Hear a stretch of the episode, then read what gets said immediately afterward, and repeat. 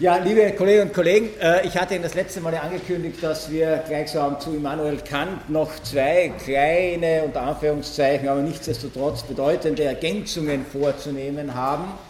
Äh, bevor ich äh, darauf zu sprechen komme, noch einmal kurz zur Erinnerung, damit Sie diese Ergänzungen richtig einordnen können.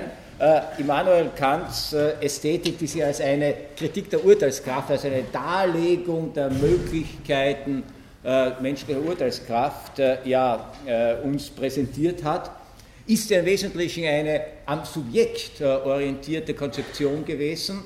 Das Schöne als der eigentliche Gegenstand dieser Urteilskraft war für Kant Ausdruck eines interesselosen Wohlgefallens. Ein Wohlgefallen allerdings, das zwar seinen Ausgangspunkt von unserem Geschmacksvermögen, von unserem Beurteilungsvermögen von Gegenständen nach äh, den Kriterien des Geschmacks genommen hat, aber bei diesem reinen Geschmacksvermögen, bei der reinen Sinnlichkeit nicht stehen geblieben ist, sondern zu diesem Wohlgefallen, äh, was für Kant etwas anderes bedeutet, als nur zu sagen, etwas bereitet mir eine angenehme Lust oder versetzt mich in eine gute Stimmung. Zu diesem Wohlgefallen gehört auch ein reflexives Moment. Es ist nicht nur das Wohlgefallen der Sinne, sondern im Geschmacksurteil, überhaupt in der Urteilskraft, steckt der sozusagen ein aktiver, verstandesmäßiger Aspekt.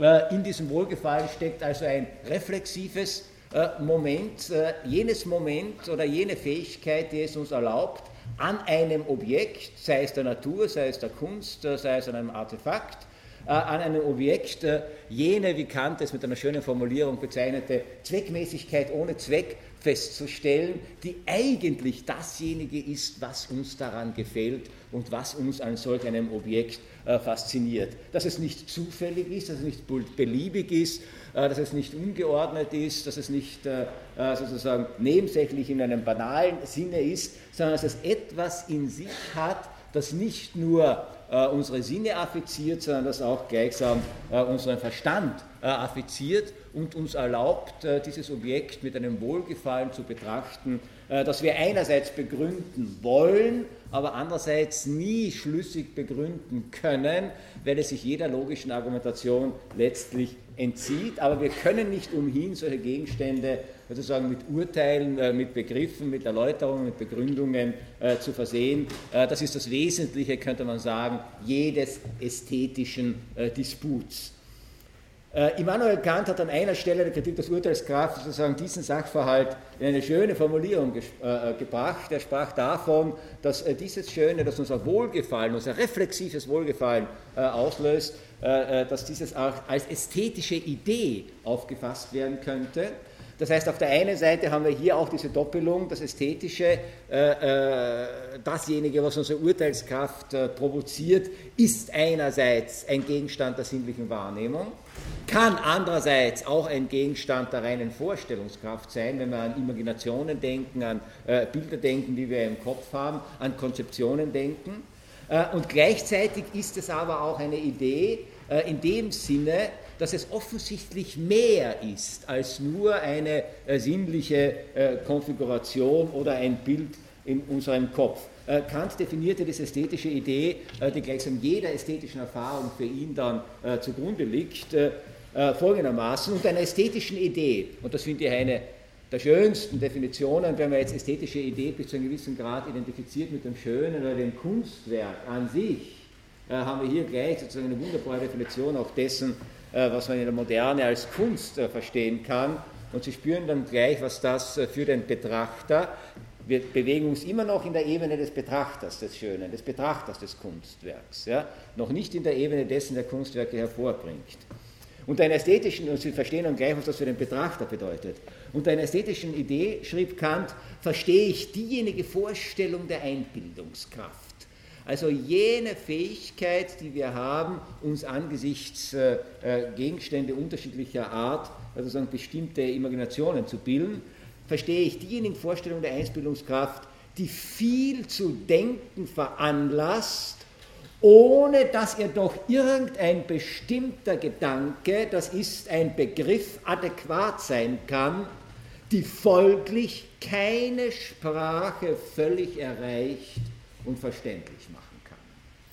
Äh, das ist einerseits konsequent gedacht aus dieser Doppelung des Schönen, das einerseits eine sinnlich subjektive Komponente hat, einerseits andererseits eine objektive Komponente hat, aber gleichzeitig ist diese objektive Komponente nie vollständig formulierbar, sondern das, was das Wesen des Schönen des Kunstwerks äh, ausmacht, so paraphrasiere ich jetzt diese Textstelle von Kant, ist genau dasjenige, was uns fasziniert, ohne dass wir je genau sagen könnten, warum es uns fasziniert. Wir können versuchen, uns anzunähern sprachlich. Wir können versuchen, unser Urteil zu begründen. Wir können versuchen, Begriffe zu finden dafür, was uns an einem Naturphänomen, einem Bild, einem Text, einem Roman, äh, äh einem Film, äh, einem Tanzstück äh, tatsächlich gefällt.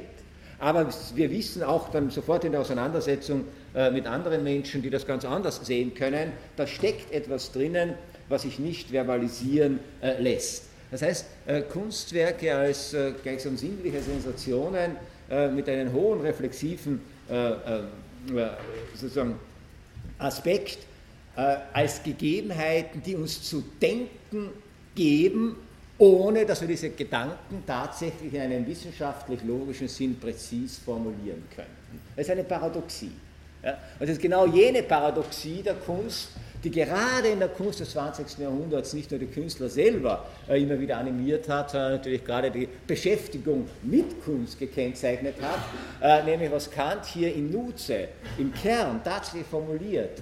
Äh, das ist jenes Phänomen, das wir alle kennen und das uns manchmal ja auch tatsächlich ähm, bis zu einem gewissen Grad auch paradox erscheinen mag, dass wir es mit Kunstwerken, mit Gegenständen zu tun haben, die offensichtlich interpretiert werden müssen, das ist genau dieses, sie geben uns zu denken. Was ist über ein Kunstwerk nachdenken anderes als den Versuch zu unternehmen, es zu interpretieren? Das heißt also, wir halten also jemanden wahrscheinlich dann doch nicht für den ganz großen Kunstkenner, äh, dem zu einem Kunstwerk wirklich nichts anderes einfällt als das berühmte A und O, ja, und der sonst nichts darüber sagen kann. Und auf die Frage, ja, warum gefällt dir das oder gefällt dir das überhaupt, äh, äh nur ein Achselzucken übrig hat, weil er es überhaupt nicht verbalisieren kann. Äh, sondern also die Begründung des Urteils ist immer auch gleichzeitig eine Form der Interpretation eines Werkes. Das heißt, äh, genau dem zu folgen, dass nach Kant äh, diese ästhetische Idee uns zu denken gibt und gleichzeitig gibt es, und das macht ja für viele die Beschäftigung mit Kunst auch so anstößig, gleichzeitig gibt es keine gültige oder endgültige Interpretation.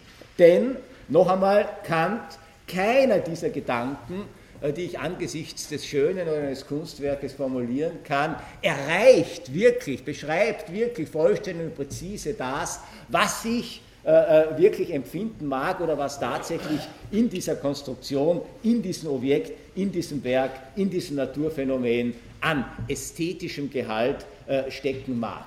Äh, äh das heißt also, jeder Mensch, jede Generation, jede Kultur, jede Epoche sieht sich deshalb immer wieder von Neuem herausgefordert, ihre Interpretation, ihre Sichtweise äh, äh, dieser Dinge zu geben. Und äh, letztlich muss man sagen, dass wir als äh, Kulturwissenschaftler, als Geisteswissenschaftler, als Kunstwissenschaftler ja genau daro, äh, davon leben. Denn gäbe es die endgültige Interpretation eines Gemäldes von Rembrandt, von Van Gogh, eines Romans von äh, Thomas Mann, eines Theaterstücks von äh, Strindberg oder von Schiller, dann würde man sagen, das war's. Jetzt wissen wir, worum es hier ging. Das haben wir festgelegt. Da ist die endgültige Deutung und jetzt, das können wir jetzt beruhigt ad acta legen. Wir wissen hundertprozentig ganz genau, was Goethe uns mit seinen Faust sagen wollte. Nein, wir wissen es nicht. Nicht nur, dass es nach Immanuel Kant gar nicht darum geht, herauszufinden, was der Künstler uns sagen wollte, sondern es geht sozusagen genau um dieses Phänomen, angesichts dessen, um diese ästhetische Idee, angesichts der wir anfangen äh, nachzudenken.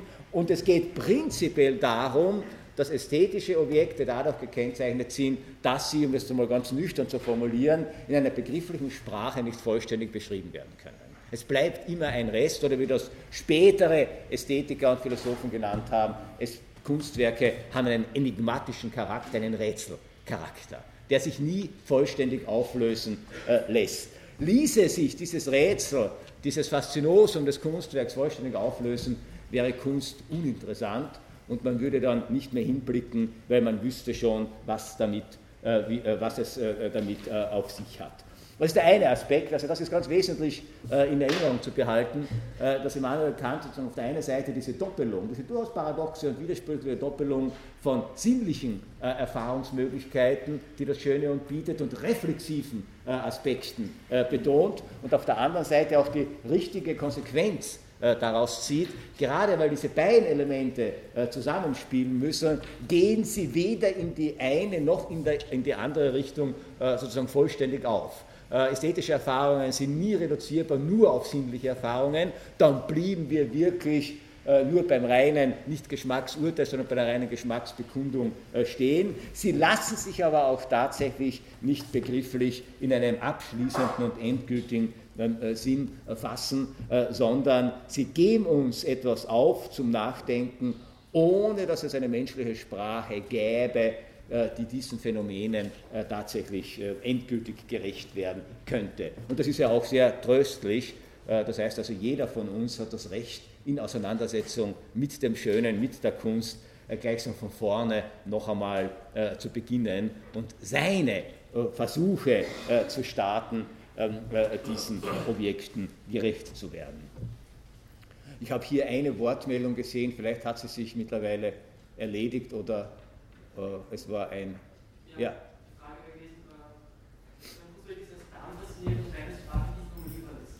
Äh, noch einmal, ich habe es akustisch nicht verstanden. Ja, äh, aber man muss jetzt wieder aufpassen. Es, er, er, sagt nicht, äh, sie ist nicht formulierbar sondern sie kann durch eine Sprache nicht völlig erreicht und nicht völlig verständlich gemacht werden können. Ja?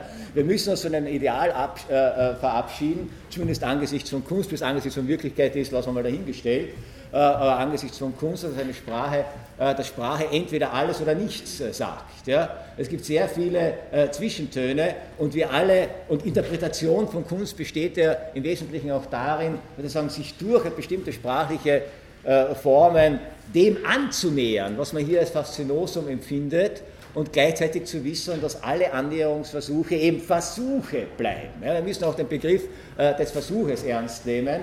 Ein Versuch kann ja auch sozusagen genau dann gelingen, wenn er den Versuchscharakter äh, beibehält und wenn man weiß, es ist eine vorläufige Annäherung. Ist eine vorläufige Annäherung und es wird dann andere Annäherungen geben oder man kann selber es noch einmal probieren und äh, äh was anderes machen. Es gibt ja auch äh, Interpreten, Kunstwissenschaftler, äh, äh die ein Leben lang äh, immer wieder über dieselben Werke nachdenken und immer wieder neue Aspekte entdecken. Und man kann bis zu einem gewissen Grad auch sagen, genau das ist die Aufgabe von Kunst, ja, uns immer diese unterschiedlichen Perspektiven, Sichtweisen, Annäherungsversuche, diese äh, Initiierung von Gedanken ähm, äh, an uns oder in uns zu provozieren.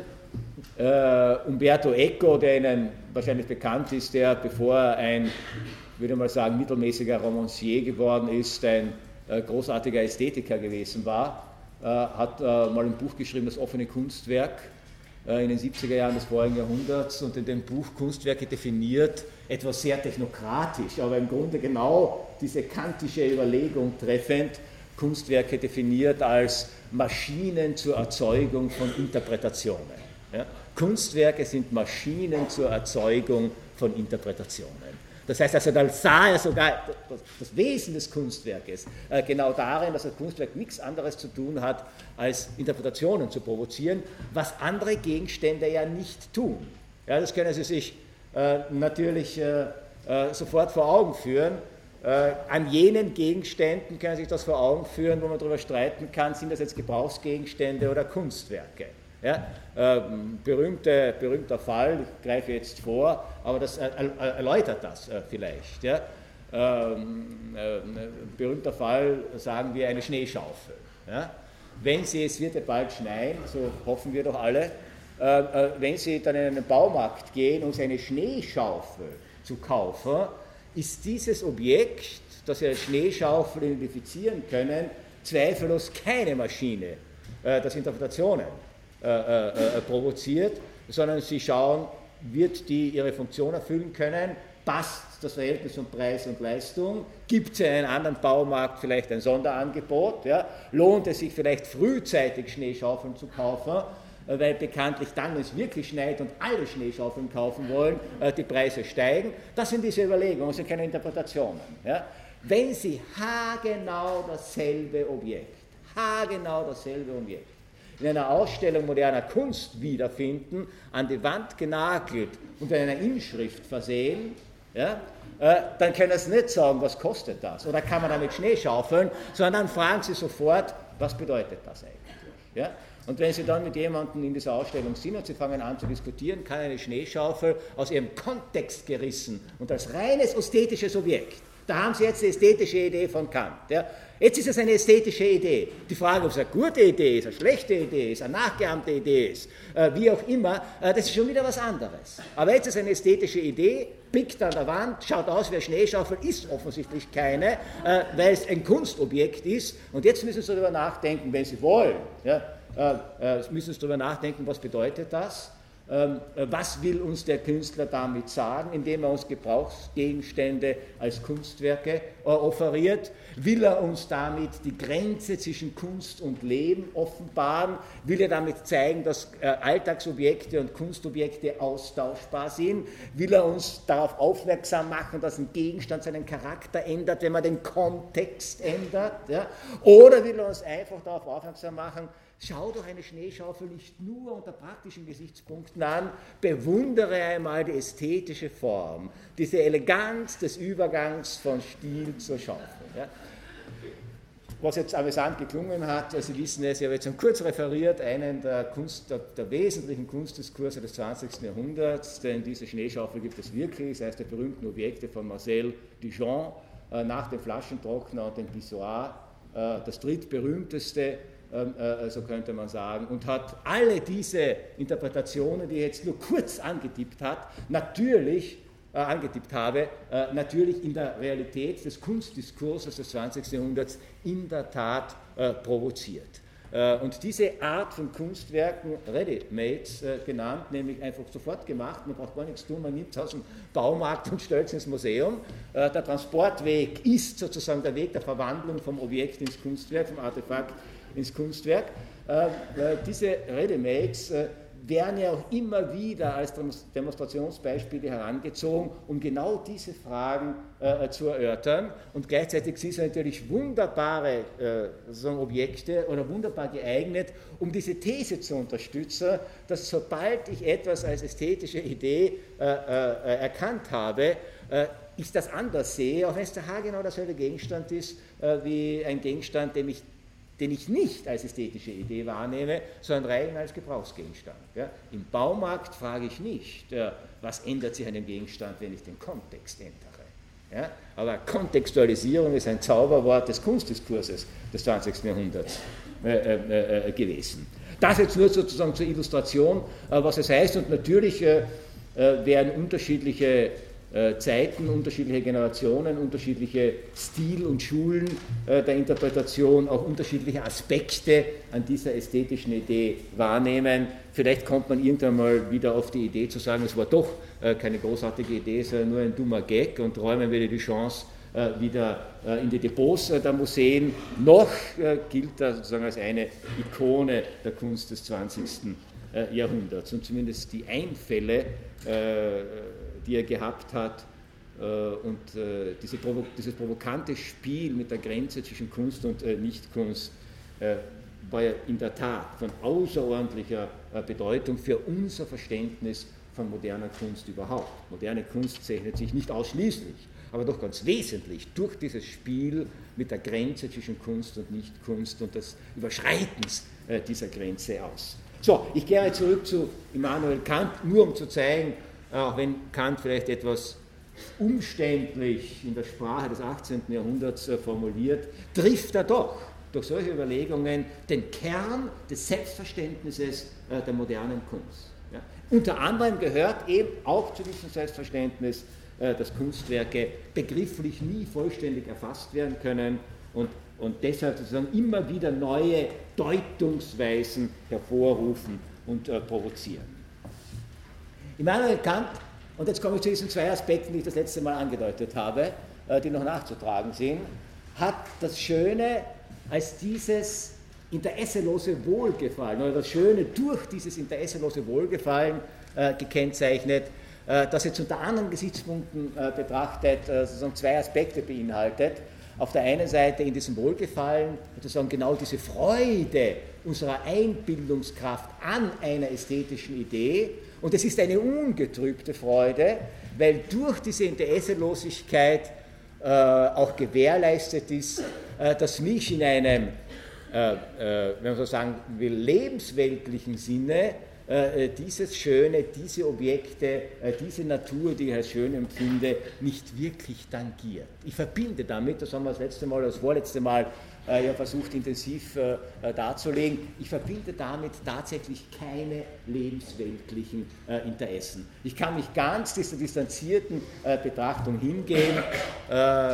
ich meine, es käme sofort in einen Wahnsinnskonflikt, wenn ein, was weiß ich, überdimensionierter katastrophaler Schneefall ausbräche äh, und sie wären gerade im Museum und die einzige Schneeschaufel, die zur Verfügung stünde, wäre die von Duchamp. Ja, was tun? Nicht? Kunstwerk oder Missbrauch äh, äh des Kunstwerks? Äh, aber normalerweise, solange Kunstwerk, kommen Sie in so einen Konflikt gar nicht, denn es ist distanziert, es steht auch äh, Berühren verboten, wenn Sie zu nahe kommen, äh, schrillt äh, der Alarm. Es hat mit Ihnen eigentlich nichts zu tun. Sie können sich ganz, und Sie merken das, also Distanzierung ist etwas unglaublich Befreiendes. Sie müssen sich nicht fragen, werde ich damit schaufeln müssen, sondern Sie können sich damit begnügen, das zu betrachten. Abgesehen von diesen Schönen kennt Immanuel Kant eine Form der ästhetischen Erfahrung, die darüber hinausgeht. Die, wenn man so sagen will, in einem doppelten Sinn mehr ist als diese distanzierte, wohlgefällige, interesselose Betrachtung äh, des Schönen, mehr in einem quantitativen und mehr in einem qualitativen Sinne. Es gibt nämlich Phänomene, äh, äh so Immanuel Kant, die unser ästhetisches oder unsere ästhetische Faszination erregen, obwohl oder gerade weil wir ihnen nicht mehr ausschließlich interesselos äh, begegnen können, und zwar nicht, weil wir irgendwelche praktischen Interessen damit äh, verbinden, sondern weil diese Gegenstände unser ureigenstes, ureigenstes Interesse, nämlich am Leben zu bleiben, tangiert äh, und berührt.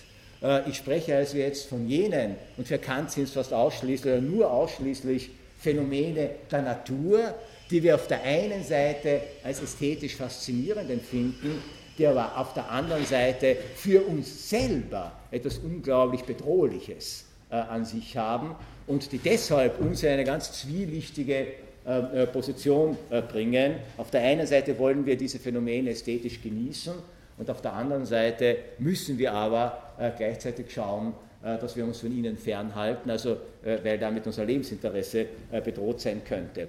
Solche Phänomene nannte Kant das Erhabene. Das Erhabene ist nicht das Schöne.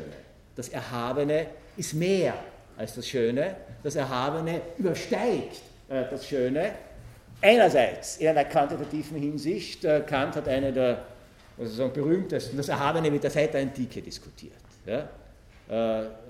Äh, nämlich das Erhabene als ein Phänomen, äh, das sozusagen wie der, Begriff, äh, deutsche Begriff schon, schon andeutet, dass es sozusagen über etwas hinausgeht. Und Kant hat das Erhabene definiert als dasjenige, was schlechthin groß ist, beziehungsweise was über alle Vergleichung groß ist. Äh, es ist, glaube ich, ganz interessant, auch im alltäglichen Umgang mit ästhetischen Phänomenen, welcher Art auch immer, darüber nachzudenken, was so ganz banale Dinge wie Größenverhältnisse für Auswirkungen haben auf unser ästhetisches Wahrnehmungsvermögen. Ja? Äh, es ist einfach offensichtlich so, dass es natürlich eine Ästhetik des Kleinen gibt. Es gibt die Miniaturen und die sind bewundernswert und alles, äh, aber gleichzeitig gibt es auch eine Ästhetik des Großen. Und wenn Sie in ein Museum gehen, beobachten Sie sich selber und Sie sehen einen Saal und da hängen zwei riesige Ölgemälde mit dramatischen Darstellungen, egal was. äh, und daneben sozusagen kleine Porträts oder gar Zeichnungen. Worauf wird Ihr Blick fallen? Worauf werden Sie sich konzentrieren? Wohin werden Sie zuerst gehen? Ich glaube, in 90 von 100 Fällen, außer Sie sind äh, Spezialist äh, äh, für Grafik und Zeichnung, äh, werden Sie sich einmal die äh, riesigen Ölgemälde anschauen. Sie bannen Ihren Blick. Und zwar nicht, weil Sie vielleicht besser sind oder weil es Ihnen mehr gibt oder weil das Thema, das dort dargestellt wird, ja, äh, irgendein heiliger Georg, der einen Drachen abmurkst, weil das sozusagen Sie existenziell trifft ja, oder Ihr religiöses Empfinden belebt Nein, weil sie schlechterdings größer sind als alles andere, was in diesem Saal hängt. Ja? Das heißt, Größe an sich hat offensichtlich bis zu einem gewissen Grad was ästhetisch Faszinierendes. Und dasjenige, was schlechthin groß genannt werden kann, oder was über alle Vergleichung groß ist. Das heißt also, über alle Vergleichung meint natürlich in erster Linie, äh, was im Vergleich mit dem Menschen äh, groß ist. Äh, das ist dasjenige, was Kant erhaben nennt. Größe ist aber an sich ein quantitativer Begriff. Äh, und Kant unterscheidet deshalb, man kann darüber lange streiten, ist auch lange gestritten worden, ob das eine sinnvolle Unterscheidung ist, zwischen dem mathematisch Erhabenen, also dasjenige, wo die reine Quantität, die reine Größe der Quantität über alle Vergleichung gegeben ist und unser imaginatives Vorstellungsvermögen überschreitet, denken Sie wie einen, an einen Begriff wie den der Unendlichkeit. Ja? Also der Inbegriff des mathematischen Erhabenen. Äh, der dadurch gekennzeichnet ist, wir können zwar, äh, jeder, der die Grundregeln der Mathematik beherrscht, weiß das, wir können zwar mit dem Unendlichen rechnen, ja, es gibt auch ein Symbol dafür, äh, das man einsetzen kann, mit dem man operieren kann, aber wir können uns auch beim besten Willen das Unendliche nicht vorstellen. Ja. Wir können uns sozusagen diese unendlichen Zahlen rein, das Unendliche des Raumes, das Unendliche einer Ausdehnung, das Unendliche einer Kette, können wir uns sozusagen nicht vorstellen. Das übersteigt unser Vorstellungsvermögen Immanuel Kant hat in solchen quantitativen Größenordnungen, die unser Vorstellungsvermögen äh, übersteigen, rein quantitative Aspekte des mathematisch Erhabenen gesehen. Ich habe mir jetzt mal versucht vorzustellen, äh, was ein österreichischer Spitzenbanker in einem Jahr verdient. Ja? 2,5 Millionen Euro in einem Jahr. Das ist eine Summe, muss ich sagen, die entzieht sich meinem bescheidenen Vorstellungsvermögen. Äh, und dann haben wir versucht, das umzurechnen äh, auf das durchschnittliche Verdienst eines österreichischen Arbeitnehmers oder einer österreichischen Arbeitnehmerin. Äh, die müsste, wenn sie auf dieses Jahresverdienst kommen wollte, 100 Jahre arbeiten. Das ist schon einmal, kann man sich schon vorstellen. Ja? Also einer verdient in einem Jahr das, wofür andere 100 Jahre arbeiten müssten. Trotzdem könnte man sagen, sozusagen, erhaben ist was Erhabenes an solchen Summen, obwohl sie sozusagen unser Vorstellungsvermögen überschreiten. Ich würde nicht gleich den Kopf schütteln, äh, denn gerade sozusagen, dass man es nicht vorstellen kann, dass man es sich nicht vorstellen kann und dass es trotzdem Menschen gibt, die solche Summen verdienen, ob zu Recht oder zu Unrecht, frage ich jetzt gar nicht. Es könnte sein, dass sie das zu Recht verdienen. Ja? Äh, dass es Menschen gibt, sowas verdien, äh, die solche Summen verdienen, mag mit ein Grund sein für die ganz eigentümliche Aura, äh, von der solche Personen ja umgeben sind. Das heißt also, so ein Aspekt des mathematisch Erhabenen, würde ich meinen, kann hier durchaus konnotativ eine gewisse Rolle spielen, obwohl Immanuel Kant natürlich eher sozusagen an die reinen mathematischen Operationen dachte, die wir zwar durchführen, uns aber nicht mehr vorstellen können. Wesentlich interessanter für uns und im Alltag ist aber der zweite, die zweite Variante des Erhabenen, die Immanuel Kant das dynamisch Erhabene äh, äh, nannte.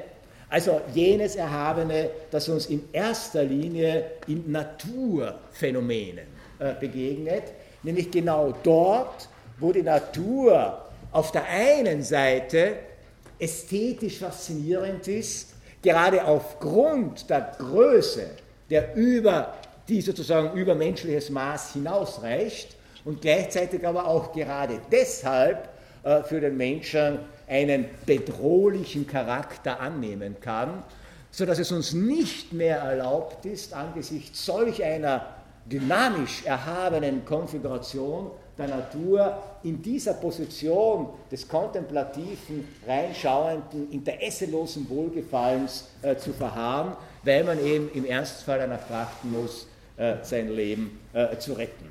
Äh, Immanuel Kant hat einige Beispiele für das dynamisch Erhabene angegeben. Und es, ist natürlich, es sind natürlich hier Naturphänomene in Betracht gezogen worden von Kant, die vielleicht ihren erschreckenden Charakter verloren haben, weil Natur insgesamt seit dem technischen Zeitalter der Naturbeherrschung in vielen Bereichen ihren schrecklichen Charakter äh, für uns verloren hat. Allerdings nicht in allen Bereichen. Seit Erfindung des Blitzableiters werden wir uns vielleicht vor Gewittern nicht mehr in dem Maße fürchten, wie das noch Kant äh, äh, äh, getan hat. Äh, und trotzdem werden wir, wie er es schreibt, am Himmel sich auftürmende Donnerwolken vielleicht auch bis zu einem gewissen Grad als ästhetisch erhabenes Phänomen äh, noch immer wahrnehmen können. Und wenn einem diese, ähm, äh, diese sich auftürmenden Donnerwolken versetzt mit grellen Blitzen, auf einer einsamen Wanderung im Hochgebirge begegnen, da wird man genau diesen Zwiespalt spüren. Auf der einen Seite das unglaubliche ästhetische Faszinosum und auf der anderen Seite das Wissen, dass ein Gewitter im Hochgebirge auch für einen Menschen der modernen Zivilisation höchst gefährlich sein kann und dann wird danach trachten, sich kurz zu überlegen, äh, wie war das, was habe ich gelernt, wie verhält man sich bei einem Gewitter im Hochgebirge, welche Metallgegenstände muss ich weglegen, wo ist eine Mulde, wo ich mich einducken kann äh, und dergleichen mehr und wird unter Umständen mit dem Rücken zum Gewitter äh, das nicht mehr sehen, was aber unglaublich schön ist. Ja? Aber äh, gleichzeitig sozusagen hat man hier diese Spannung, äh, dass das Schöne, das Faszinierende, das Überragende, das eben größer ist als wir, weil es uns bedroht oder weil es uns bedrohen kann, dass dieses äh, eben gleichzeitig ähm, unsere Lebensinteressen tangiert. Andere Beispiele, die durchaus aktuell sind, von Immanuel Kant, Vulkane in ihrer ganzen zerstörenden Gewalt. Der Ätna auf Sizilien ist dieser Tage wieder ausgebrochen. Wenn Sie die Fernsehbilder gesehen haben, ist er wirklich faszinierend. So ein, so ein Flammen, Feuer, Lava, glühender, speiender Vulkan äh, und diese glühende Lava wälzt sich dann hinunter. Äh, man möchte es sehen, durchaus, man möchte aber nicht dort sein. Vor allem nicht in einer Position, wo man nicht mehr weiß, äh, ob man dem Ganzen entkommt. Oder andere Beispiele, die Manuel Kant genannt hat, der grenzenlose Ozean in Empörung versetzt. Also der Sturm am Meer. Natürlich für jedes Schiff der damaligen Zeit, die Dampfschifffahrt war noch nicht erfunden, äh, so ein höchst riskantes Abenteuer, sich so einem Meeressturm auszusetzen und gleichzeitig so das sturmgepeitschte Meer, das ja schlechthin ein Paradigma für Größe ist. Ja, die Unendlichkeit des Ozeans, wir wissen, es ist natürlich nicht unendlich, aber für unseren Blick scheint er unendlich zu sein und ist immer schon als eins dieser gleichzeitig bewunderten und gleichzeitig bedrohlichen ästhetischen Phänomene ähm, äh, wahrgenommen worden. Das nur sozusagen als einige Beispiele Kant hat allerdings gesagt, äh, um das wirklich als ästhetisches Phänomen wahrzunehmen, darf ich ihm nicht wirklich ausgesetzt sein. Denn wenn ich diesem Phänomen wirklich ausgesetzt sein, überwiegt sofort die Angst um mein Leben und ich kann es nicht mehr als ästhetisches Phänomen wahrnehmen. Ja? Um das Erhabene als ästhetisches, die erhabene Naturerscheinung, die erhabene Naturkatastrophe ja? Äh, das sind ja sehr oft. Das Bedrohliche drückt sich ja nicht, letzt, nicht zuletzt darin aus, äh, dass Naturereignisse aus unserer Perspektive als Katastrophe äh, erscheinen. Aus der Perspektive der Natur macht Natur das, was Natur macht, sonst gar nichts. Äh, aus unserer Perspektive, weil es bedrohlich ist, weil es zerstörend ist, kann es katastrophale Auswirkungen haben. Und als ästhetisches Phänomen sind, so, sind solche Ereignisse, so Immanuel Kant, wirklich nur dann erfahrbar, wenn die Bedrohung nicht real ist, aber gleichzeitig ich doch so nah an diesem Phänomen äh, drinnen bin, dass sozusagen die Konzept, die Vorstellung der Bedrohung notwendigerweise auftritt und damit notwendigerweise äh, sozusagen die Furcht mitgedacht werden muss, mitgespürt werden muss, die ich angesichts solcher äh, Phänomene habe. Äh, wenn man das Ganze nur im Fernsehen sieht, äh, im Film ist die Distanz zu groß. Das ist kein erhabenes Phänomen. Also ein Vulkanausbruch im Fernsehen ist zwar schön, aber nicht erhaben. Er ist nur schön. Er tangiert mich ja nicht. Ja. Ich kann jetzt meine Einbildungskraft anstrengen und mir versuchen vorzustellen, wie wäre es, man wäre jetzt ein äh, Mensch, der in einem Dorf am Fuße des Vulkans lebt und der jetzt um sein Leben rennen muss. Ja. Man kann sich also diese Furcht versuchen zu imaginieren, was angesichts äh, sozusagen äh, doppelt vermittelter Bilder nicht ganz einfach ist. Einfacher ist es, man ist in einer bestimmten Nähe zu diesem Ereignis, aber fern genug, um sich nicht selber fürchten zu müssen, aber ziemlich drastisch vor Augen geführt äh, zu bekommen, was es hieße, jetzt unmittelbar betroffen zu sein. Oder wenn Sie äh, was weiß ich, im Winter beim Tourengehen am Gegenhang eine Lawine abgehen sehen. Ja, am Gegenhang. Sie sind nicht betroffen davon, aber es ist nah genug, äh, dass Sie auf der einen Seite natürlich dieses unglaubliche Ereignis wahrnehmen können, äh, und das hat was Erhabenes, wirklich im kantischen Sinne. Und auf der anderen Seite wissen sie aber auch, ja, auch mein Hang könnte gefährdet sein, nur kein falscher Schritt. Ja? Das ist genau diese, äh, dieses Doppelspiel äh, von Gefahr und distanzierter ähm, äh, Gefahr, die dieses ästhetische äh, äh, Erhaben äh, ermöglicht, weshalb Kant dann abschließend das Erhabene definieren kann als das, was durch seinen Widerstand gegen das Interesse unserer äh, Sinne trotzdem äh, gefällt. Ja? Das heißt, ich muss, um das Erhabene äh, genießen zu können, auf der einen Seite mir das Bedrohliche und die damit verbundene Furcht leibhaftig vorstellen können und ich muss aber gleichzeitig diese Furcht auch überwinden können. Ich muss dem standhalten können. Äh, das kann ich, indem ich auf der einen Seite mich in eine Situation begebe, wo mir nichts passieren kann äh, und, oder auf der anderen Seite, indem ich tatsächlich eine ethische Tugend anwenden muss, äh, nämlich Mut und Tapferkeit. Ich muss meine Furcht überwinden, um das Schöne des Erhabenen genießen zu können. Und das ist auch eine Frage sozusagen des Verstandes. Ich muss die Gefahr realistisch einschätzen können. Ich darf nicht tollkühn sein. Ja? Kommt ja auch immer wieder vor, dass man, weil man etwas Erhabenes ein erhabenes Naturereignis sehen will, unbedingt verfolgen will, fotografieren will, sich zu weit hinauslehnt, real und metaphorisch, äh, und dann dabei Schaden nimmt oder zugrunde geht. Das heißt also, hier spielt anders als beim Schönen, wo es alles keine, Interesse, äh, alles keine Rolle spielt, weil hier bin ich immer auf der sicheren Seite, hier spielen dann tatsächlich andere Aspekte, nämlich Überwindung von Furcht, äh, Aufwenden von Mut, äh, Verstandesüberlegungen, Einschätzen einer Situation äh, eine zentrale Rolle. Die, sozusagen die entscheidende Erfahrung allerdings des Erhabenen, weil es eben das schlechthin Große ist, ja, für Immanuel Kant ist natürlich, dass das Erhabene uns demonstriert, wie klein wir eigentlich sind. Ja, das Erhabene sozusagen weist uns, und vor allem als Naturphänomen weist uns Menschen immer wieder darauf hin, bei allem, was wir uns auch einbilden, der Naturbeherrschung geleistet zu haben, äh, dass es dann immer wieder Momente gibt, wo wir dem schutzlos ausgeliefert sind und wo wir einfach unendlich klein sind. Und das ist ein Motiv, das ja äh, vor allem romantische Künstler gerne aufgegriffen haben. Denken Sie an einige der berühmtesten äh, Gemälde von Caspar David Friedrich, der Mönch am Meer, da hast du alle diese Momente, nicht ein sturmgepeitschtes Meer, unendlich weit äh, und davor eine winzig kleine Menschengestalt, nichtig, einfach nicht, du musst genau hinschauen, um den überhaupt zu identifizieren. Ja? Äh, das heißt, das sind genau diese Momente und deshalb liegt im Erhabenen, so könnte man sagen, auch immer wieder ein selbstkritisches Element, das ganz anders geartet ist als angesichts des Schönen, wo wir einfach nur mit Wohlgefallen reagieren und jetzt anfangen zu interpretieren angesichts des Erhabenen komme ich eigentlich auf andere Gedanken, äh, nämlich genau auf die Gedanken, dass es jetzt nicht darum geht, das nur schön zu finden, sondern in dieser erhabenen Schönheit auch selbst, selbstreflexiv mich meiner eigenen Endlichkeit, äh, Nichtigkeit und Kleinheit äh, bewusst zu werden.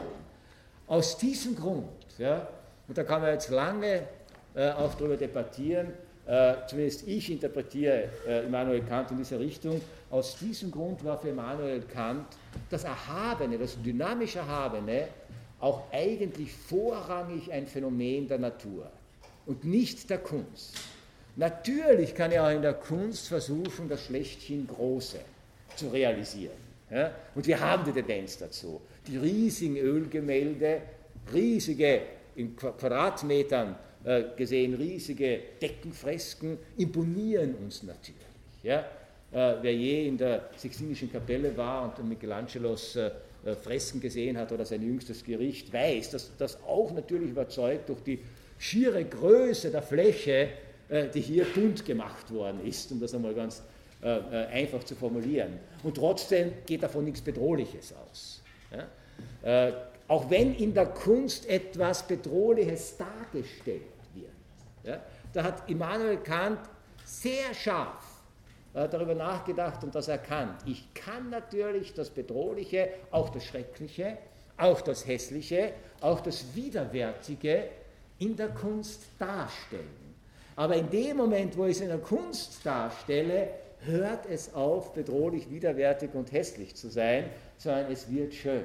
Ja? Also äh, für die damalige Zeit äh, typische Beispiele wären etwa äh, Schlachtengemälde. Ja? Also eine Schlacht, wo tausende Menschen äh, zu Tode kommen, ist in Wirklichkeit furchtbar. Als Gemälde, auch dann, wenn es realistisch und nicht idealisierend gemalt ist, und man die verstümmelten Körper sieht, die Wunden sieht, das Blut sieht, die Toten sieht, ja, auch dann ist es natürlich ein schönes Gemälde, wenn es gekonnt gemalt ist. Ja, und setzt uns nicht in Angst und Schrecken. Wir sind vielleicht im Moment bei einer drastischen realistischen Darstellung im Moment betroffen, äh, aber in Wirklichkeit, wenn wir uns da sofort unterhalten, also über die Pinselführung, über die Licht-Schatten-Strukturierung, über die Verzerrung der Perspektive, wie genial es dem Künstler äh, gelungen ist, sozusagen Wunden zu platzieren und Blutströme zu konfigurieren äh, und dergleichen mehr. Ja? Das sind wir aus unserer Betrachtungsweise von Bildern gewohnt. Sie sind schön, obwohl sie das Hässliche, das Leiden, das Drastische, das Grauenhafte imstande sind darzustellen. Und zwar deshalb, weil von ihnen unmittelbar keine Bedrohung ausgeht. Äh, sondern sagen wir uns immer in dieser distanzierten Position desjenigen befinden, der sie mit interesselosem Wohlgefallen betrachten kann, auch wenn sie etwas darstellen, was uns in Wirklichkeit überhaupt nicht gefallen würde. Ja? Das heißt also, man muss unterscheiden zwischen äh, den Gegenständen der Natur, und damit meint Kant jetzt einfach die Wirklichkeit, die Realität, auch die menschliche äh, Realität, und der Darstellung dieser Gegenstände äh, äh, in der Kunst. Ja. Das, was in der Natur, in der Wirklichkeit durchaus hässlich und grauenhaft sein kann, ist als hässliches und grauenhaftes dargestellt natürlich schön dargestellt. Äh, schön jetzt im Sinne äh, von äh, gelungen, es kann auch misslingen, ja, dann interessiert es uns überhaupt nicht mehr, was hier passiert. Und deshalb denke ich, war es für Kant ganz entscheidend, dass das Dynamische, also das, was uns wirklich lebensmäßig tangiert, das uns wirklich berührt, äh, wo ich wirklich dann mich existenziell betroffen fühlen kann, dass das nur ein Phänomen der Natur äh, sein kann, auch wenn Menschen natürlich danach trachten, ähm, sozusagen Objekte zu schaffen, äh, die diesen Aspekt des schlechthin Großen und gleichzeitig auch diesen Aspekt der Kleinheit des Menschen angesichts des schlechthin Großen äh, natürlich kennen. Äh, denken Sie an die Monumentalarchitektur, äh, man könnte fast sagen aller Zeiten und aller Völker. Ja? Es ist ja ganz interessant, dass wir immer danach trachten als Menschen, als würden wir äh, schon lange vor Kant seinen Grundgedanken intuitiv erfasst haben, dass wir, dass, dass wir versuchen sozusagen äh, dieses erhabene Selbst herzustellen. Und das bedeutet dann natürlich, es muss schlechthin groß sein und es muss uns klein machen.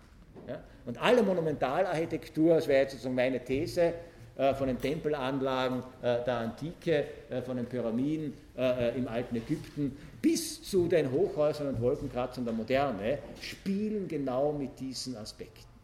Man kann sich einen äh, äh, Wolkenkratzer mit 400 Meter Höhe, äh, kann man sich nicht mehr überlegen fühlen. Ja, man kann stolz sein darauf, dass Menschen so etwas machen können, ja, aber irgendjemand dort unten steht und dann raufschaut, kommt man sich eigentlich schon sehr klein vor. Äh, Potentaten, Herrscher, Diktatoren aller Zeiten haben das natürlich genützt. Ja.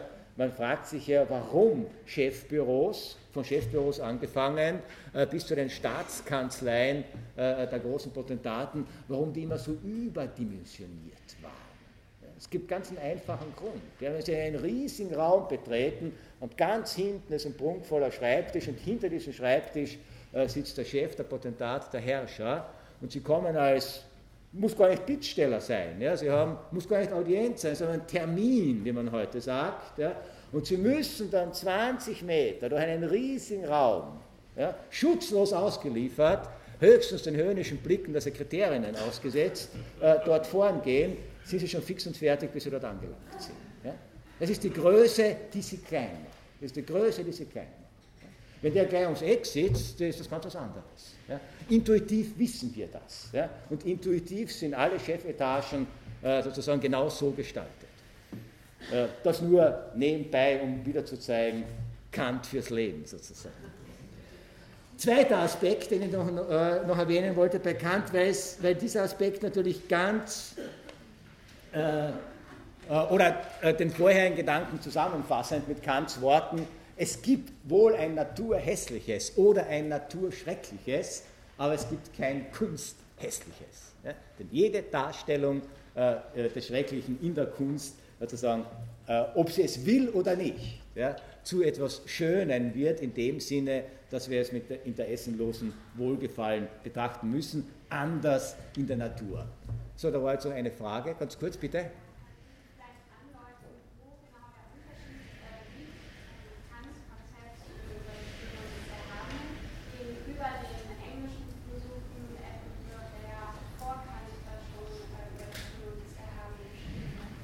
Äh, ja, äh, bei ähm, sozusagen Edmund Burke, äh, sozusagen der ist als, als einer der, Sie haben völlig recht, äh, der ist einer der ersten, sozusagen diese Überlegungen zum, äh, zum Erhabenen angestellt, angestellt hat.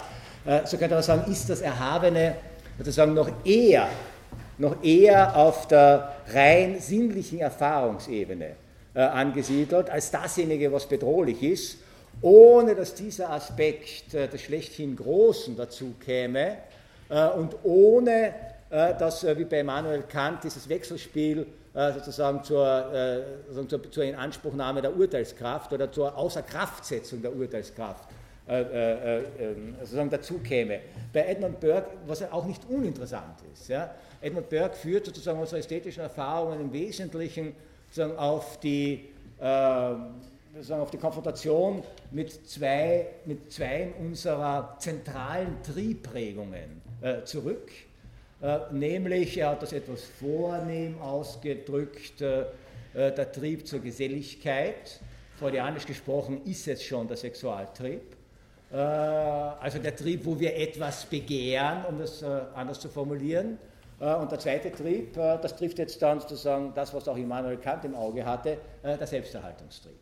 Ja? Und äh, die Theorie von Burke ging in etwa so, dass wenn wir mit Objekten konfrontiert äh, sind, äh, die wir, auf die wir sozusagen mit diesem Geselligkeitstrieb, mit dem Sexualtrieb, mit dem Begehrенstrieb reagieren, empfinden wir sie als schön.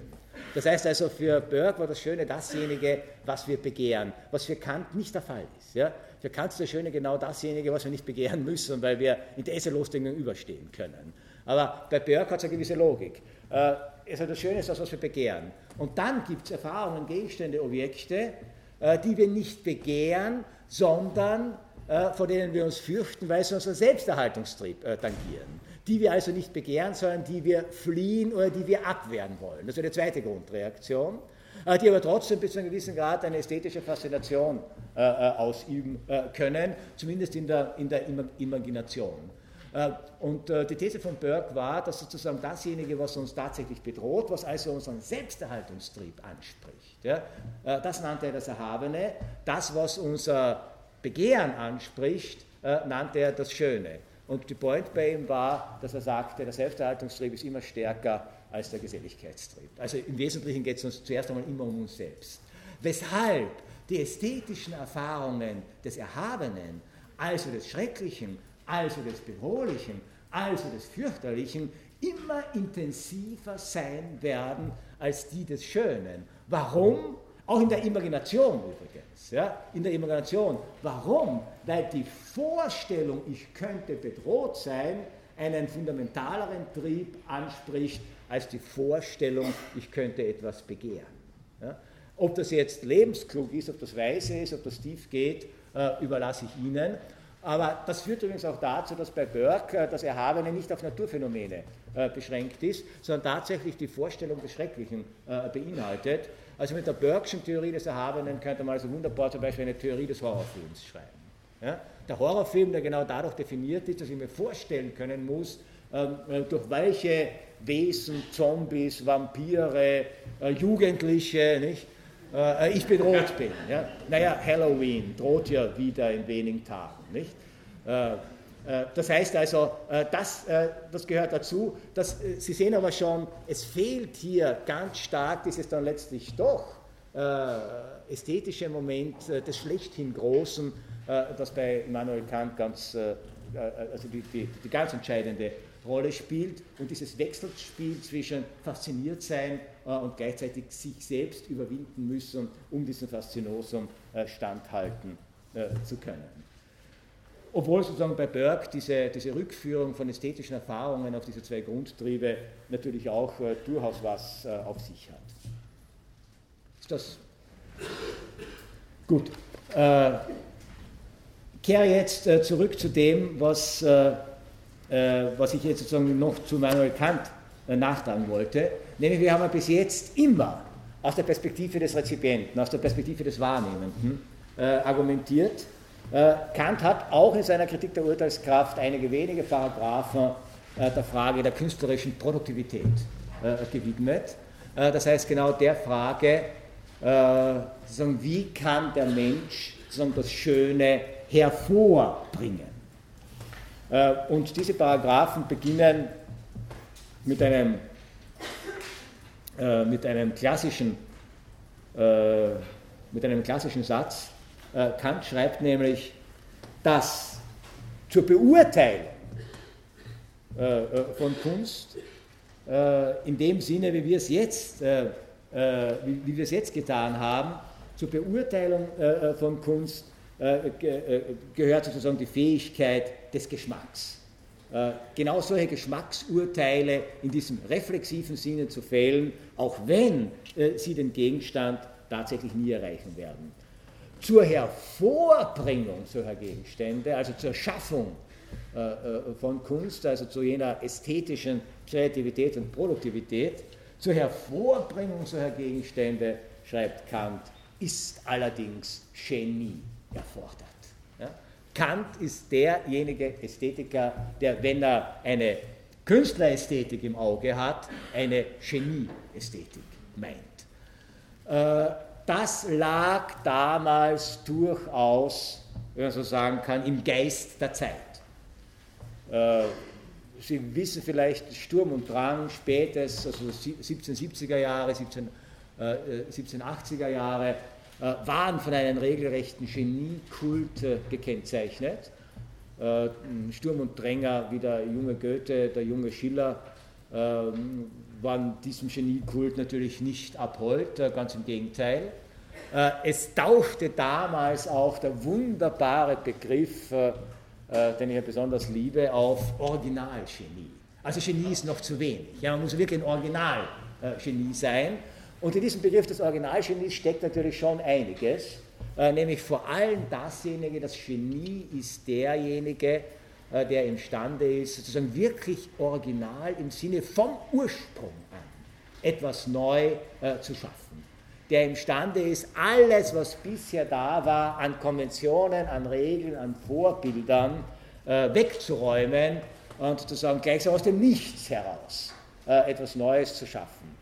Äh, diese Idee des Originalgenies natürlich Ende des 18. Jahrhunderts stark übertrieben, äh, hat natürlich das Bild und das Selbstbild der Künstler äh, der Moderne ganz wesentlich äh, geprägt. Da müssen wir uns gar nichts vormachen die ganzen Bewegungen, ja, die ganzen Bewegungen, die wir in, den, in der Kunstentwicklung der Moderne als Protest äh, gegen Akademien, als Protest gegen etablierte Institutionen, als Protest gegen etablierte äh, äh, äh Gattungen, als so Ablösungen, Abwanderungen, Sezessionen, Abspaltungen äh, äh, erkennen, gehen letztlich auf diesen Habitus zurück, dass das Originalgenie es nicht notwendig hat, sich an irgendwelchen Vorbildern zu orientieren. Äh, das war natürlich ein Irrtum, aber es ist ganz interessant, dass etwa der junge Goethe, der sich also ein Originalgenie mit einigen seiner Freunde und Zeitgenossen dieser Zeit durchaus verstanden haben mag, im Wesentlichen diese Originalität ja, und dieses Wegräumen aller bisherigen Regeln mit zwei Motiven äh, äh, grundierte, nämlich auf der einen Seite äh, der Rückgriff auf Natur schlechthin, Äh, das heißt also die Sprache der Natur, die Unmittelbarkeit, das Gefühl, das Sentiment, äh, die Leidenschaft genügt schon zum Ausdruck gebracht, um Genialität äh, ins Werk zu setzen. Und das andere, was ja auch nicht uninteressant ist, keine Vorbilder, aber ein Vorbild, mit dem man gegen alle anderen Vorbilder ankam. Damals wurde Shakespeare entdeckt. Gegen die klassizistische äh, äh, Dramatik, gegen die klassizistische Dramentheorie äh, der Aufklärung wurde Shakespeare entdeckt, wurde übersetzt äh, zum ersten Mal. Die Schlegel-Tiecksche Übersetzung ist ja bis heute äh, meines Erachtens vielleicht antiquiert sprachlich, aber äh, sozusagen von der Intention her unerreicht. Äh, und diese, äh, diese Wiederentdeckung äh, lief genau unter diesem Aspekt, Shakespeare ist der Ungebändigte. Shakespeare ist sozusagen derjenige Dichter, der sich sozusagen seiner Natur überlässt, der dramatisch zupackt und sich nicht um komplizierte aristotelische Poetiken, Regelkanons und dergleichen mehr kümmert. Und deshalb sozusagen diese, diese, diese, diese unglaubliche Kraft, die man dort verspürte, und die man jetzt auf sich selbst äh, übertragen wollte. Das ist sozusagen der geistesgeschichtliche Hintergrund, vor dem man äh, Immanuel Kant Genietheorie äh, sehen muss. Denn auf der einen Seite akzeptiert Kant äh, äh, diese Befindlichkeit. Äh, zur Hervorbringung von Kunst ist Genie notwendig. Auf der anderen Seite, wenn man sich diese Genietheorie Kants genauer ansieht, äh, wird man merken, dass er dieser Selbstgefälligkeit äh, der jung, jungen Originalgenies durchaus kritisch gegenübersteht äh, und versucht sie in ihre Schranken ähm, zu weisen. Denn was ist nach Immanuel Kant ein Genie und wodurch zeichnet es sich aus? Immanuel Kant hat meines Erachtens eine der wunderbarsten Definitionen für das Genie geliefert. Äh, die gleichzeitig leider, leider beinhaltet, dass eben nicht jeder ein Genie sein kann. Wir gehen ja, weil wir niemanden ausschließen wollen von den Vergünstigungen, äh, die die Menschheit oder die Zivilisation im Laufe der Zeit für sich selbst erfunden hat, wir gehen ja davon aus, dass gewisserweise jeder kreativ ist, jeder seine Talente hat, jeder ähm, äh, gleichsam imstande ist, äh, Besonderes hervorzubringen. äh, das ist natürlich sehr menschenfreundlich gedacht. Ob es der Realität entspricht, äh, bleibe mal dahingestellt. Äh, nur für Kant sah die Sache so aus. Das Genie ist, wie er es formulierte, ein Talent, das zur Hervorbringung schöner Kunst befähigt ist, wozu eine Mischung von Einbildungskraft, Verstand, Geist und Geschmack notwendig ist. Und er lässt keinen Zweifel daran, dass, wie er es nennt, diese Fähigkeiten höchst ungleich verteilt sind, höchst selten genau in jener Mischung auftreten, die es ihm dann ermöglicht, tatsächlich kreativ äh, tätig zu werden. Oder wie er an einer Stelle schreibt, das Genie, und das finde ich eine sehr, sehr schöne Formulierung, ist ein Günstling der Natur. Und die Natur, wie wir wissen, ist ungerecht. Die Natur ist ungerecht. Sie verteilt ihre Gaben nicht nach einem Gerechtigkeitsalgorithmus, sondern wie es gerade kommt. Das heißt, indem Kant das Genie als Günstling der Natur definiert, weist er schon darauf hin, das ist also etwas, was ein Mensch mitbekommen hat, dieses Talent, wofür er nichts kann was andere aber vielleicht nicht mitbekommen haben. Damit muss man irgendwie leben äh, und fertig werden, wofür er nichts kann.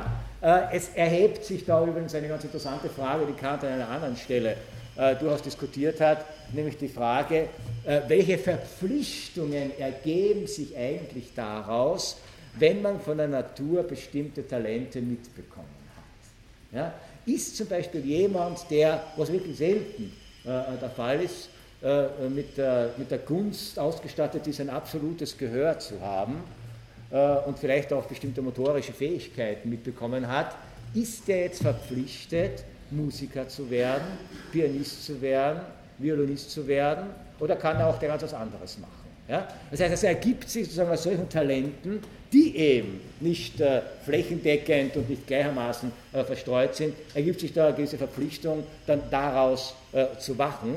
Oder wie Kant an anderer Stelle eben mit einer höchst bedenklichen Metaphorik formulierte äh, oder fragte, ist der Mensch äh, verpflichtet, aus der Barschaft seines Vermögens etwas zu machen? Ja? Also er hat hier durchaus diese ökonomistische Konnotation im Auge meint mit Vermögen aber natürlich nicht jetzt das Bankguthaben, sondern der inneren Talente, die wir zweifellos alle haben, aber alle unterschiedlich haben. Und was machen wir jetzt daraus? Also das Genie hat dieses Talente von der Natur gleichsam zuerkannt bekommen, aber was ist jetzt in dieser Mischung von Einbildungskraft, Verstand, Geist und Geschmack, äh, äh, was ist jetzt sozusagen die eigentliche Kraft, das eigentliche Besondere, Besondere des Genies? Äh, Kant definiert äh, das jetzt auf eine sehr komplizierte Art und Weise. Äh, Sie müssen jetzt genau aufpassen. Folgendermaßen: Genie ist die angeborene Gemütslage, die angeborene Gemütslage, durch welche die Natur der Kunst die Regel gibt. Das ist kompliziert. Was meint er damit? Erstens, dieses Talent zum Genie ist angeboren. Zweitens, das Wesentliche äh, äh, äh, des Genies besteht darin, dass die Natur, denn die Natur hatte mir mit diesem Talent beschenkt. Wir könnten sagen, es sind die Gene oder die Umwelt oder das Milieu, ist ja völlig egal. Äh, Natur meint hier, ich kann nichts dafür. Ich habe es mir nicht erarbeitet und ich kann es mir auch nicht erarbeiten. Es ist mir gleichsam mitgegeben worden. Äh, ähm, zeitgenössischer äh, Philosoph des 20. Jahrhunderts, Günther Anders, hat für solche Phänomene äh, äh, den, den, den, schöne, den schönen Begriff der ontologischen Mitgift gebraucht. Ja? Also es, es, ist einfach mitgegeben worden, ja? ohne dass jetzt was, was, was, was Gott was dafür kann. Äh, und diese Mitgift besteht genau darin, dass die Natur, die sich jetzt mich ausgesucht hat, gleichsam als ihren Sprecher, der Kunst die Regel gibt. Das Genie ist derjenige oder dasjenige Wesen, bleiben wir neutral, das Genie ist dasjenige Wesen, das auf der einen Seite tatsächlich etwas Neues schaffen kann, alle Regeln durchbrechen kann, aber mit dem Ziel, neue Regeln äh, zu setzen. Genial ist ein Kunstwerk dann, wenn es auf der einen Seite wirklich Ausdruck eines originalen, ursprünglichen Gestaltungswillens ist, wie es eben nur ein Talent hervorbringen kann, in dieser Mischung von Einbildungskraft, Imagination, Verstand, Geist und Geschmack. Aber gleichzeitig muss dasjenige, was das Genie hervorbringt, auch wenn es alle Regeln bricht, muss selbst wiederum sozusagen zur Grundlage einer neuen Regel werden. Man könnte sagen, es muss selbst paradigmatisch oder maßstabbildend oder, wie Kant es formulierte, zumindest exemplarisch sein. Und das ist jetzt ganz wichtig. Nur originell zu sein, nur einzigartig zu sein, ist zu wenig. Kant kannte den wunderbaren Begriff, und man fragt sich, ob nicht auf sehr viele Kunstwerke oder Künstler dieser Begriff anwendbar ist. Kant kannte den wunderbaren Begriff des originalen Unsinns. Man kann originell sein, einzigartig hat noch nie jemand gemacht, aber es kann unsinnig sein. Unsinnig nicht in dem Sinne, dass es jetzt unbedingt blöd ist, ja, sondern unsinnig in dem Sinne, dass daraus nichts hervorgeht, dass es nicht exemplarisch ist, dass es sozusagen keine Nachwirkungen hat, dass daraus keine neue Regel abgeleitet werden kann. Äh, das heißt allerdings, dass Kant das Kunstgeschehen insgesamt insgesamt auffasste als ein Wechselspiel von Regelhaftigkeit, Durchbrechen dieser Regelhaftigkeit, Setzen einer neuen Regelhaftigkeit und so weiter äh, und so fort. Das heißt aber auch gleichzeitig, dass dieses Wechselspiel der Kunst immer auch ein Spiel ist, so könnte man sagen, zwischen Genies. Das sind diejenigen, die tatsächlich neue Paradigmen schaffen. Ja, äh, und jenen, die gerade weil es sich hier nicht um originalen Unsinn, sondern um Paradigmen, um exemplarische Äußerungsformen handelte und jene, die sich jetzt an diese Äußerungsformen anschließen, die das als neue Regel auffassen äh, äh, und sozusagen diese Regel durchsetzen und sie selbst und andere und vielleicht zahlreiche Generationen sich an diese Regel halten, bis sie wieder durch ein Genie äh, durchbrochen wird. Ja? Das heißt, eine Kunstentwicklung, in der es diese kantischen Genies unter Anführungszeichen jetzt nicht gäbe, würde tatsächlich im reinen Akademismus, in der reinen Regelhaftigkeit erstarren. Und das war in gewissen Zeiten oder ist in gewissen Zeiten immer eine Gefahr. Umgekehrt, eine Kunst, in der es nur noch Genies gäbe, äh, würde nur noch originalen Unsinn produzieren, weil alles äh, äh, folgenlos wäre und tatsächlich keinen äh, Bestand hätte, keinen Nachfolger hätte, um es etwas despektierlich zu sagen, keine Epigonen hätte. Die Kunst braucht die Epigonen. Ja?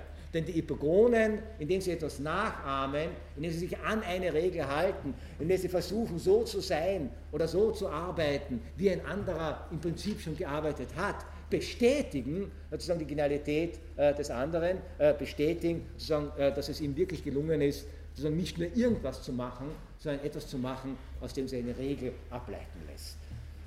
Und ich würde sagen, das gilt äh, auch und in besonderem Maße und gerade äh, äh, für die Kunst der Moderne.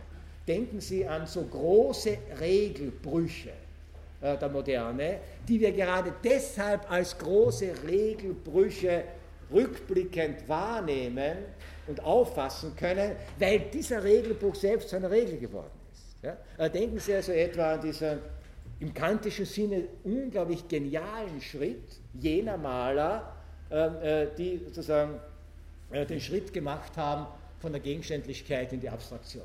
Als Beispiel sei Wassily Kandinsky äh, genannt. Ja. Wenn nach Kandinsky alle Maler weiter gegenständlich gemalt hätten. Und kein anderer begonnen hätte, auch abstrakt zu malen, wären die Gemälde von Kandinsky originaler Unsinn geblieben, ja, eine Fußnote äh, der Kunstgeschichte. Und keinem Menschen würde es einfallen, äh, für so äh, etwas mehr als 10 Euro zu zahlen.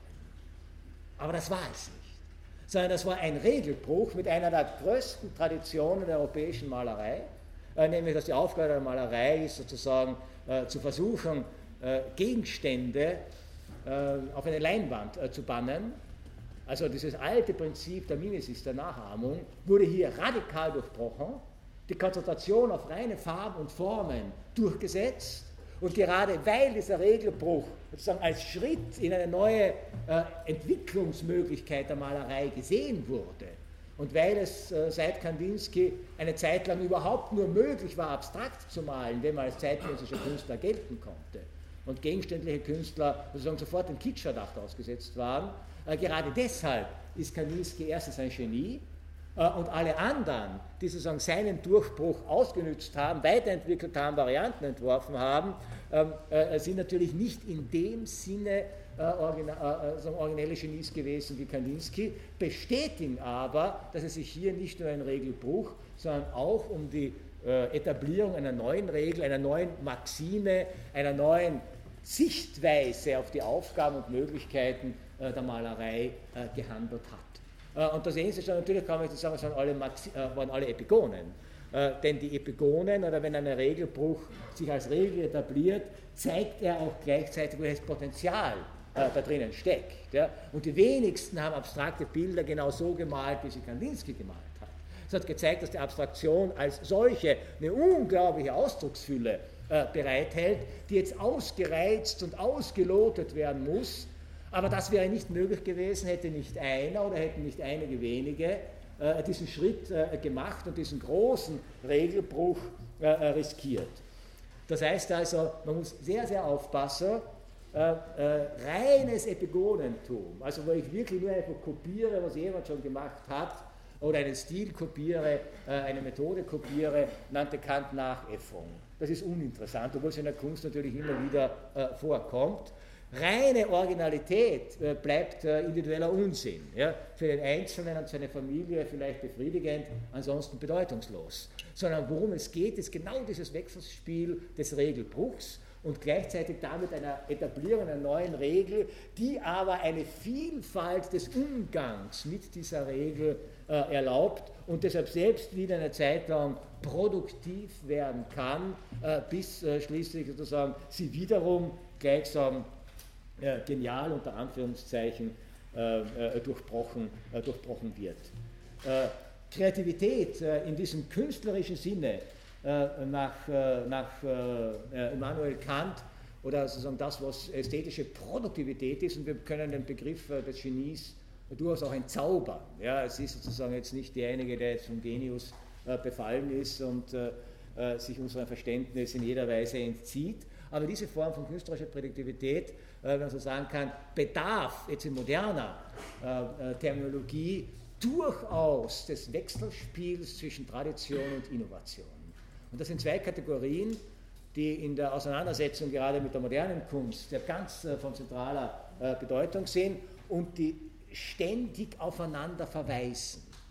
Denn den Charakter, die Bedeutung einer Innovation kann ich ja immer erst ermessen vor dem Hintergrund, vor der Folie dessen, was traditionell äh, übermittelt worden ist. Ja.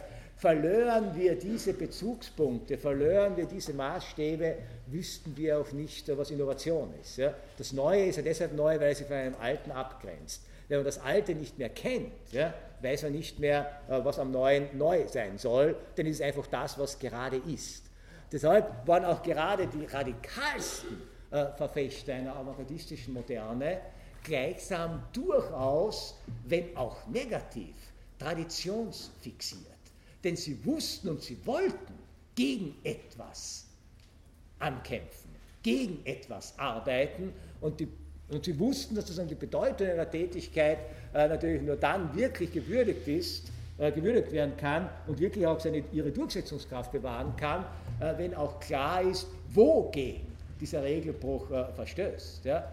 Äh, dieses unglaubliche, dieser unglaubliche Regelbruch, den sich etwa äh, die Lyriker des Sturm und Drang zu Schulde kommen ließen, äh, als sie zum ersten Mal Gedichte in freien Rhythmen formulierten. Und weder die alten antiken Versmaße noch gar die Reimformen, Strophenformen der Tradition äh, berücksichtigten. Ja. Dieser ungeheure Regelbruch ist ja nur dann gewärtig und kann auch nur dann gewürdigt werden, wenn man weiß, wogegen hier eigentlich verstoßen wurde.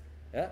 Also diese Gedichte lassen sich auch nur äh, dann so richtig genießen, wenn man gleichzeitig noch irgendwie ein Gespür äh, dafür hat, äh, was es heißt, eine Reimform, eine Strophenform, eine Odenform aufzubrechen und in die Freiheit äh, der Rhythmen äh, überzuführen. Gibt es nur noch reimlose Lyrik, gibt es nur noch freie Rhythmen, kennt man alles andere nicht mehr, hat das keine innovative Kraft. Es ist halt das, was es gibt, mehr nicht.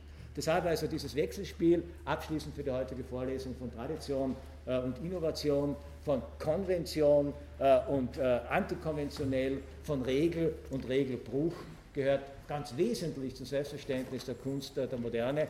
Und auch hier war Immanuel Kant einer der ersten, der versucht hat, das auf den Begriff zu bringen. Danke. Bitte. Eine Frage noch.